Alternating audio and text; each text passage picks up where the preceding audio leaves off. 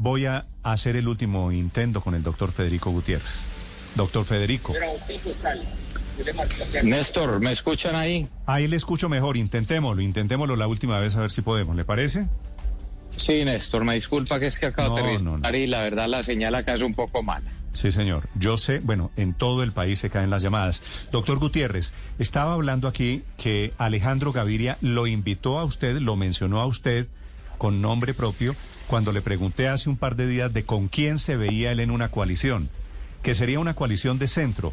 Pero decía yo aquí que lo tengo identificado usted un poquito más a la derecha del centro. ¿Usted dónde se siente políticamente? Néstor, mire, sobre la pregunta que me haces eh, con la conversación que tuviste con Alejandro. Primero, Alejandro, una persona a la que yo respeto. Eh, cuando él fue ministro, yo era alcalde y trabajamos de la mano muy, muy allá de las discusiones ideológicas, más allá. Esto no es una discusión de izquierdas o derechas. Néstor, mira, yo lo que he dicho es hacer una candidatura independiente. Yo me dedicaría a recoger mis firmas. Eh, aquí nosotros tenemos que ir viendo con qué sectores podemos lograr eh, identidad, especialmente con lo que requiere el país, y hay que mirar la posibilidad de alianzas hacia el futuro, pero creo que este primer escenario de tres meses, de tres meses de recolección de firmas, es un escenario muy individual. Cada partido y cada persona que va por firmas tendrá que definir ya sus candidaturas. La mía de la Val será un aval ciudadano y ya miraremos cómo avanza la situación de país, Néstor. Sí, doctor Pero mire la importancia, mire la importancia que inclusive mismo Alejandro lo dice, o sea, estamos en las cuentas de muchos, más allá alejados de las pasiones políticas. Sí. ¿Cómo contrarrestar, doctor Federico Gutiérrez, un tema que puede ser una ventaja, pero también puede ser una desventaja, y es el desconocimiento de, del elector? Usted, yo decía hace un rato, les lleva una ventaja a los otros que salen a recoger firmas porque ha estado más tiempo en terreno pero la verdad es que las encuestas dicen que el desconocimiento sigue siendo muy alto. ¿Alcanza el tiempo para darse a conocer o, les falta un poquito más de, en el caso suyo, de, un cargo de rango nacional para que la gente sepa de quién estamos hablando? Ricardo, es que justamente esa es la oportunidad más grande que tenemos. Oiga, si con poco reconocimiento vamos como vamos de bien en las encuestas en intención de voto, Imagina cuando logremos el reconocimiento, y esto es trabajando, y esto no es desde un escritorio, esto es en la calle. Y yo por eso, mire, ya estoy aquí en Leticia, mañana vamos a otra ciudad, pasado mañana en otra, y vamos a recorrer el país estos tres meses como me gusta y hablando con la gente. El reconocimiento se gana es con la gente.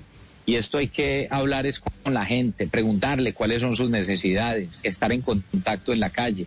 Y ese reconocimiento nos va a ir generando una mejor intención de voto pero vos lo decía Ricardo, pues hombre, si con ese poco reconocimiento y aparecemos en encuestas de terceros ya cerquita personas inclusive que tienen reconocimiento por encima del 40% y nosotros por allá por el 30% de reconocimiento, pues el trabajo apenas arranca. Mire, la campaña apenas comienza.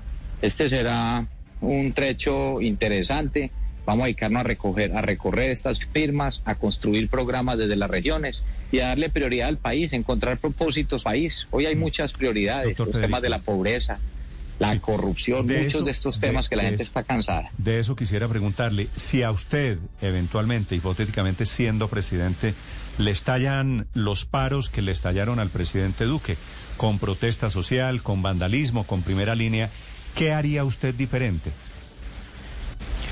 Néstor, mira, lo primero es que esa es una estrategia clara eh, que se tiene de parte de algunos sectores y que se va a mantener. Pero yo quisiera dar un análisis sobre lo que yo pienso de lo que ha pasado y lo que podría pasar y cómo me manejaría.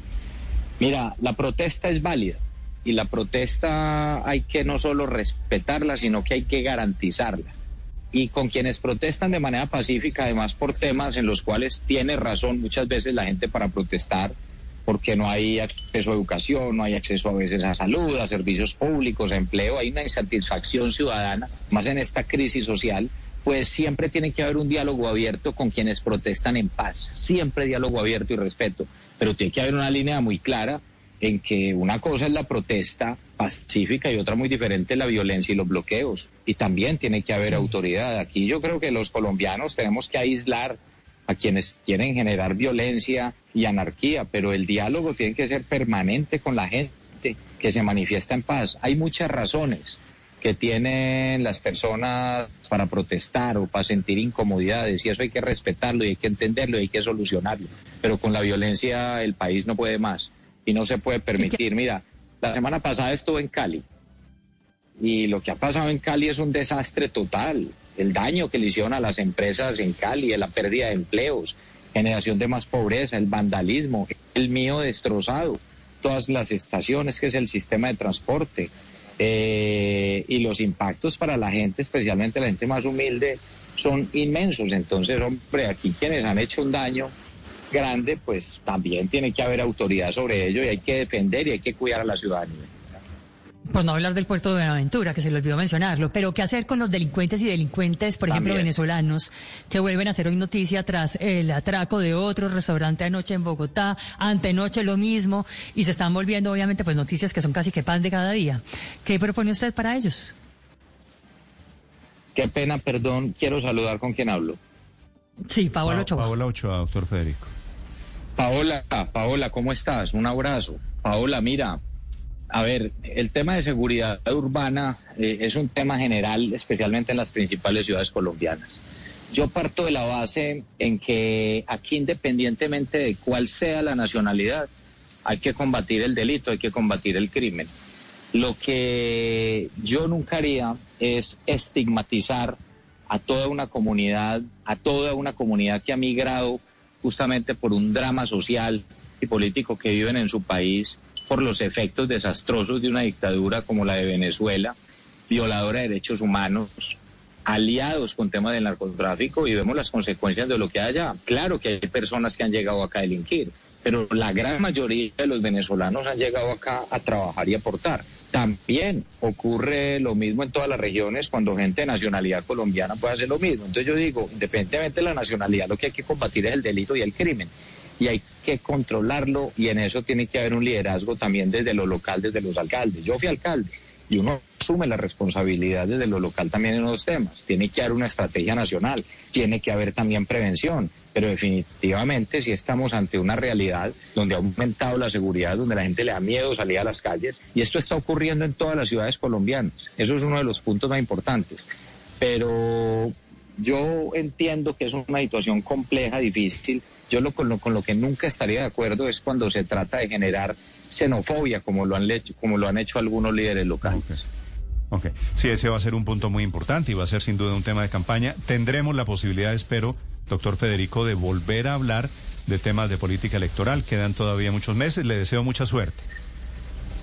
No, Néstor, a vos, Ricardo, a Paola, a todo el equipo, yo antes les agradezco pues esta, esta llamada y que podamos ya conversar con más calma en detalles de cuáles son las prioridades de la gente. Y como te decía Néstor, acá estoy en Leticia, arranco el recorrido de firmas, vamos a recorrer todo el país y Ricardo, el reconocimiento se gana con trabajo y eso es lo que vamos a hacer. Hablamos pronto y les mando un abrazo.